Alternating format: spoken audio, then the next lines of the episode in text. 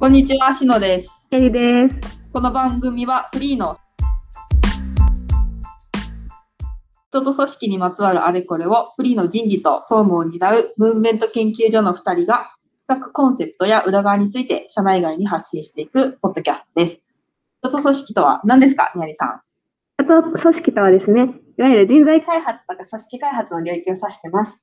え例えば採用とか入社後のオンボーディングとか、あと人材育成、福利厚生、カルチャー浸透など、まあ、いろんな切り口があるので、あのそういうところを担ってます。今日のテーマは、ゲストにあの社内のマーシーさんをお迎えして、書籍費フリーについて話を聞いてみたいと思います。初めてのゲストです。マーシーさん。はい。ははい。マーシーです。ろしくお願いします。ちょっとマーシーさん、自己紹介簡単にお願いしてもいいですか？あ、自己紹介。はい。えっ、はいと、こうえっ、とですね、え本名山崎正史で、山崎正義とたまに間違えられますっていうのはたまに言ってるネタです。フリーに来たあフリーに来たのは約2年前ですね。で、そこからずっと演じ企画とか、ちょっとあの採用の仕事とかもやって、えっ、と、います。で、普段主に仕事してるのは当然演じ企画なので演じの皆さんとか、あとはグリさんとか、えっと、若るさんとか、泉さんとか、浅場さんとか、ああいう船団長の人たちとかとよく仕事をしています。よろしくお願いします。ありがとうございます。今名前が上がったのが、船団長っていうのが社内の本部長みたいなうんうん感じですかね。はい。演じの本部長を取りまとめている人たちといつも一緒にゴリゴリ戦っているのが今日お迎えしているマーシーさんです。で戦ってないです。仲良くやってる。仲良く仲良くやってます失礼しました。で今日はですね、書籍費フリーのユーザーヒアリングも兼ねてこのポッドキャストを撮ってるんですが、あの、誰がどれぐらい書籍費フリー使ってるんだろうなっていうのをこの間ちょっと調べてたら、なんとマーシーさんがめちゃめちゃヘビーユーザーだっていうことを知りまして、買いすぎだと。いやいや、そういう、責める場ではないですけど、ロイヤル。ロイヤルユーザーですね。ロイヤルユーザーね、あれ。で、日頃、なんかどういうタイミングでこの制度使ってもらってるのかなとか、この制度の好きなところとか、どんなモチベーションで使ってもらってるのとか、ざっくばらんにまず初めに聞きたいなと思うんですけれども、ああ、なるほど。はい、うんどんな感じで使ってもらってますか？あの、なんかね、僕、えっとですね、まあ、書籍、書籍なんでまあ本ですよねと。で、本読むときって、多分僕は2つの C でしかなくって、まあ、1つは、えっと、なんかし仕事でなんかこれ読みたいなとか、あ、これ読まなきゃなって思ったとき。で、もう1つは、えっと、なんか、なんだろう、半分趣味ですね、多分。あの、エンターテインメントとして読むっていう感じだと思うんですね。で、なんか前者の話は、えーっとですね、あ、そっか、2人しか見えないかもしれない。例えばまだこれ読んでないんですけど、これ、これとか見えるかバーチャル背景にかぶっちゃってる。なかぶってるよね。こうやると見、あ、こうやって見える。見えます。進めました。はい。プロダクトレッドオーガニゼーションって書いてますね。この本が今手元にあって、この後ちょっと読もうと思ってるんですけど、これ何かっていうと、横地さんがね、この間読んだんですって。で、横地さんが言って、これ教科書的にいいかもしれないって言ったから、ああ、じゃあ僕もちょっと読みますわって言って。だから、あの、ちゃんとなんだろうな、えっと、僕が一緒にこう仕事をしている人とか、えっと、同じ、えっと、目線で仕事をしていきたい人とか、えっと、横地さんに限らずですけど、っていう人がなんか読んでみてよかったよっていう本とかは積極的に読むようにしていたり。うんとかで、えまあ、それはなんかこう仕事上、なんかまあ、必要に迫られたらちょっとあれですけど、表現が。あの仕事上これ読んでみたいなとか、自分の仕事にプラスになるかもなみたいなものはそうやって、あの気づいて、その時にあのポチッと書籍、アマゾンに行くというのが一つ。で、もう一個は、あのもうはもう本当になんかね、僕ははなんかこう、本読むときに、なんかあんまりこう表面的な知識を得たいとかそういうふうにはま思ってなくて、まあ、読んで面白いけばいいじゃんみたいな読み方もよくしているので、あのなんか、なんだろうな、えっ、とですね、僕が、僕の買った履歴とかですね、見ていただくと分かると思うんですけど、本当にあるかな。例えばこんな本、この間、まあ、これも読みかけてるんですけど、半分ぐらい読むんですけど、バブルの経済理論。へえ。購入履歴見ると買ったのあると思うんだけど、最近に。最近。これとか何かっていうと、えっとね、年末に、毎年年末に日経新聞がなんかですね、えっと、エコノミストが推奨するなんか本とか1年出したやつ、とかのなんか、ね、えっと、ランキングというか作って出してるんですよ。で、そこに上がってるものって結構、えっと、なんだろうな、骨太で中身も結構面白いものが結構多いので、えっと、基本的にそこに上がったものは読むようにしてるんですね。で、それがだから10位くらいまであるから10冊くらい。まあ、あんまり興味なないやつは読まなかったりするんですけど、そこにあるやつは、あの年間で順番に読むようにしたりすするんで、なんかそれとかは書籍化に触れて買って読んでます。うんうんうん。面白い。そもそも読書をする目的がちゃんとあるっていうのが面白い。うんうんあ、そう。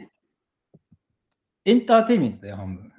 前半は結構共感したんですけど、後半のその自分の知見を広めるっていうか、あははは。っていうのは新しいうん。感覚でした。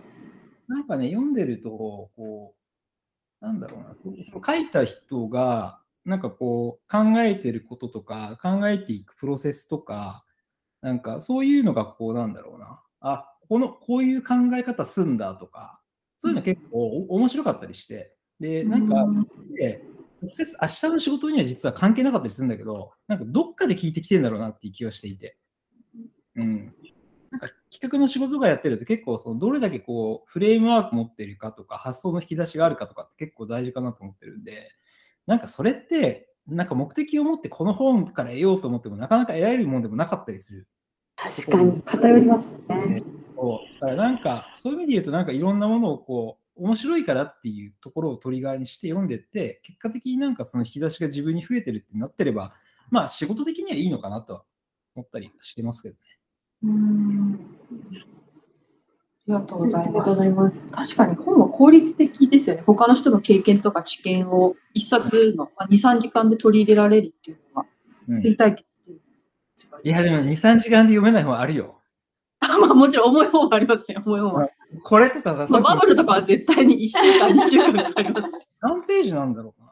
これ、よ460ページぐらい。だから、で、なんか、なんだろう、さらっと読める感じもなかったりするんですよ。これ何言ってるのかなって止まったりするから、確かに。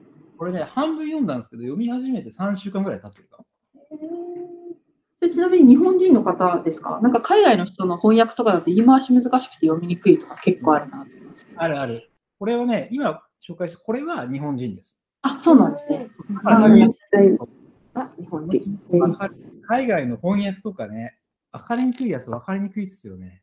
すごい情動的に書かれてたりして、この日常描写はいるのかみたいなのが結構あるし。分かる、その気持ち。そうなんですよ。具体例に共感しづらいとそうそうそう。その時ちょっと思うのは、なんか本当はそれを原文、だから英語で読めたりする。そうですよ。ね。本当はいいんだろうなと思ったりするんですけどね。はい。ありがとうございます。ちょっとここで気になったので一個質問したいんですけど、マーシーさんってそういう重めの本読むときってどういうふうに読みますか？例えばメモ取ったりとか、うん。線引いたりとか、こうドッグイヤーしたりとかなんかするんですか、全くしないです。僕ね、おどこで読むかって言ってまず、お風呂で読むんですよ。へえー、そうで読むんだ。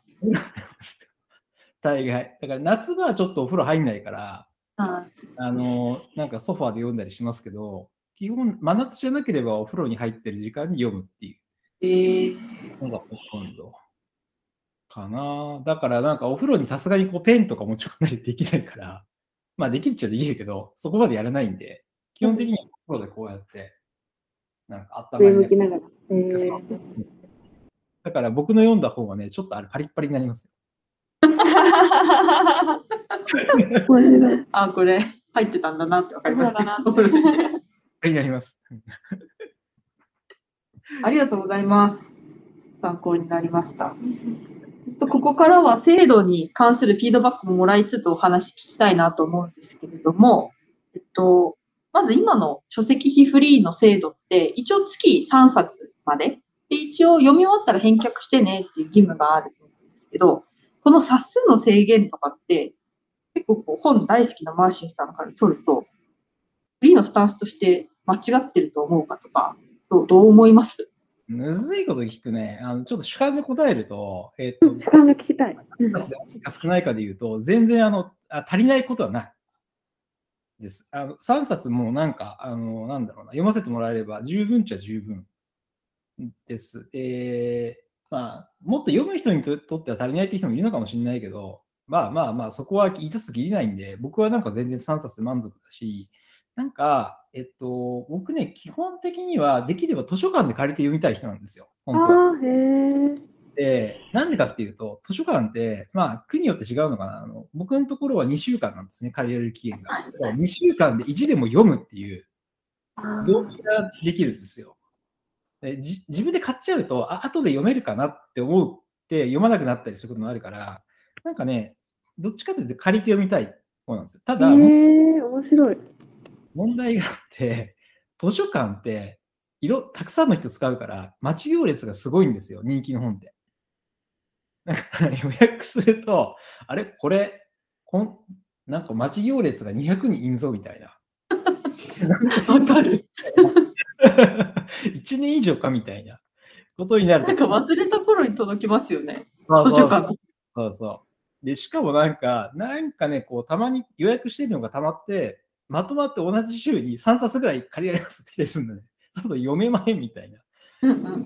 だから、結構さっきこう出してたこういう厚めのやつとかは、まあ2週間で読むのもちょっとしんどかったりするから、そういうのはなんか書籍フリーとかの方が便利だったりするから、僕の場合なんかそういう使い分けしてるんで、全然3冊で十分。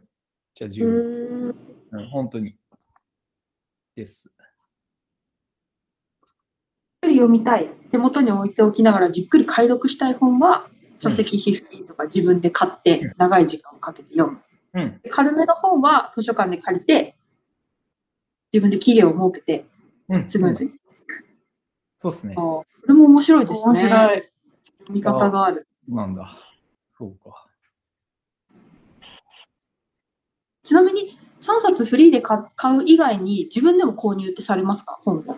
いやー、基本買ってないと思う、もう最近。あのね、そう、あの、そう、2週間でっていうのと、あとね、本自分で持っちゃうと、スペースに困るんですよ。置く場所。で、僕何回もやっぱりね、まとめて売ったり捨てたりしてるんですよ。だから、それもあって図書館、できるだけ図書館っていうふうにしたりとか、で書籍フリーで買っちゃえば、読んだ後会社に返せば、会社が倉庫になるんで、うんううんんうんうんそれもなんかちょっと便利。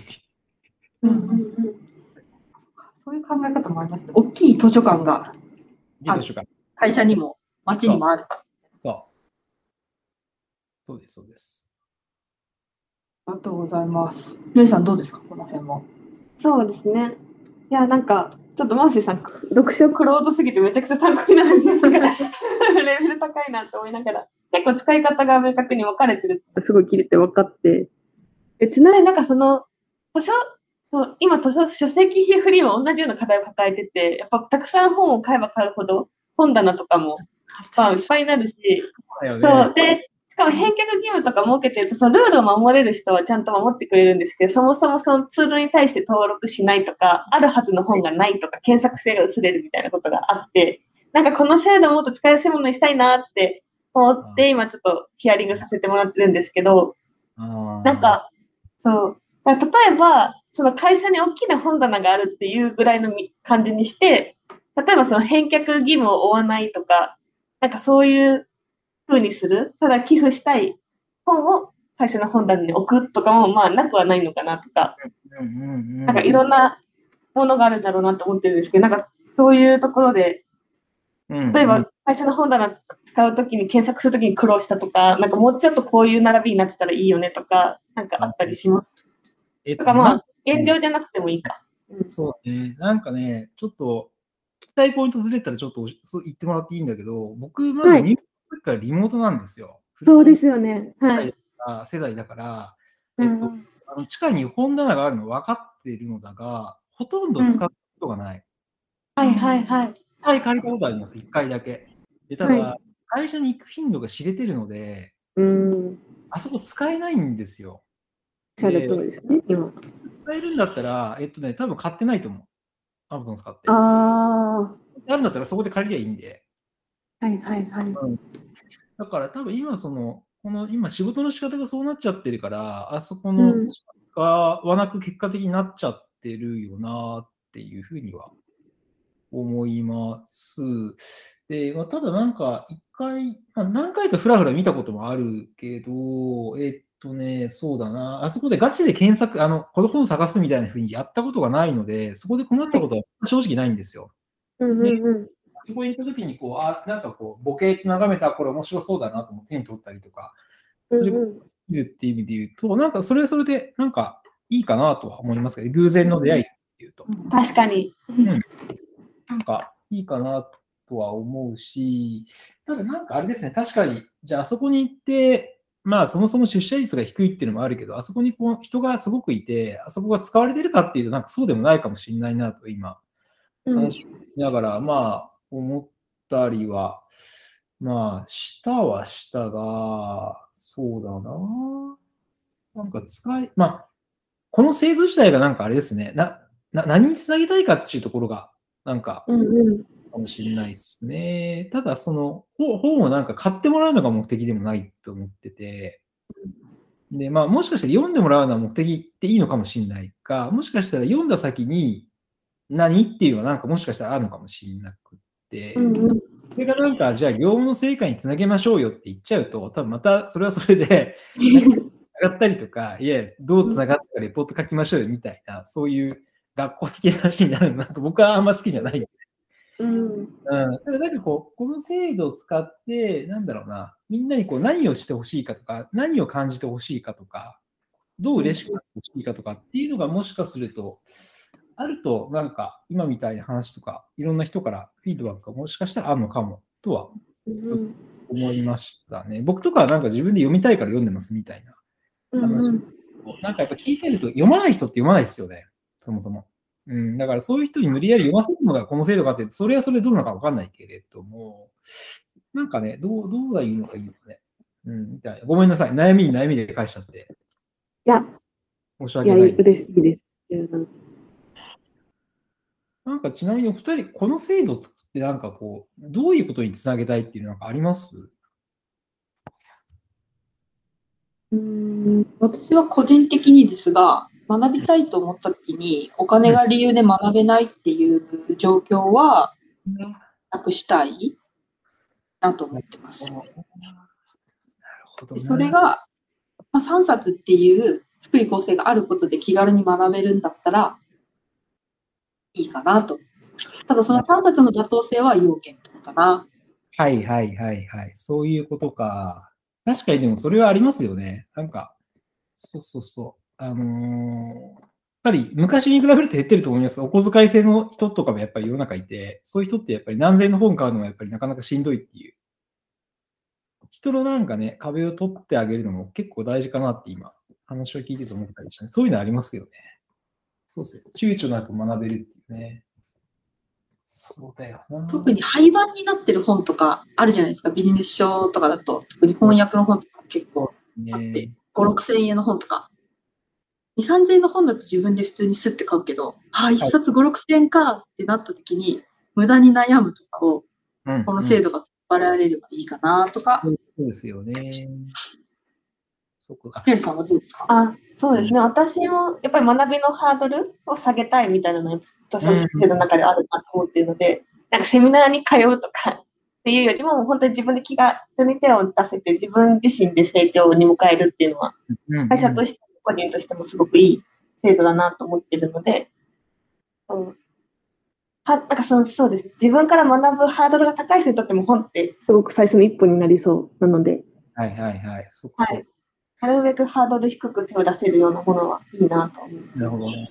なんか今話を聞いてて思ったのが、あの、そう、あの僕なんかすると昔から比べると、若いんでそうは分かんないかもしれないけど、昔から比べると、こう学びの手段が広増えてると思うんですよね。うん昔結構本本って感じだったのかもしれないけど、今ってあのウェブ上に情報がいくらでも転がったりとか、ウェブで無料でのそのなんだ講義動画とかいっぱいあるし、うんで、エンジニアとか見てると、やっぱり本よりはそっち使ってるケースの方が多いような気もする。統計うんうん。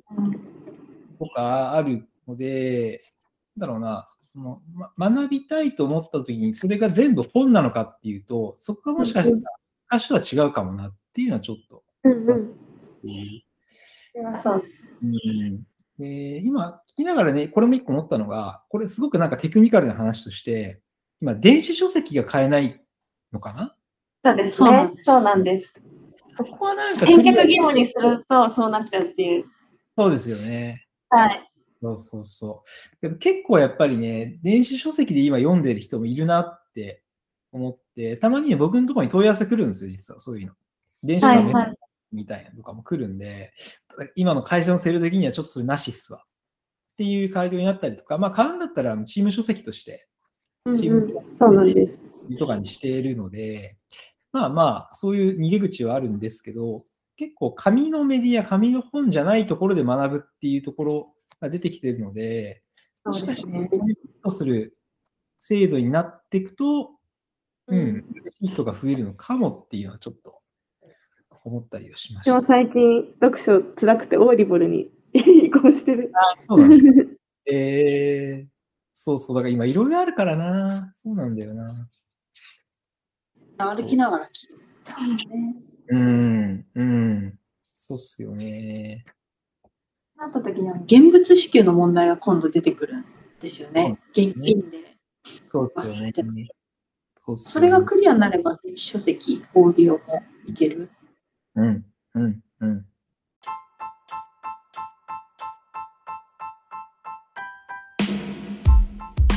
はい。じゃあ今日はマーシーさんを迎えて書籍費フリーについて話してきました。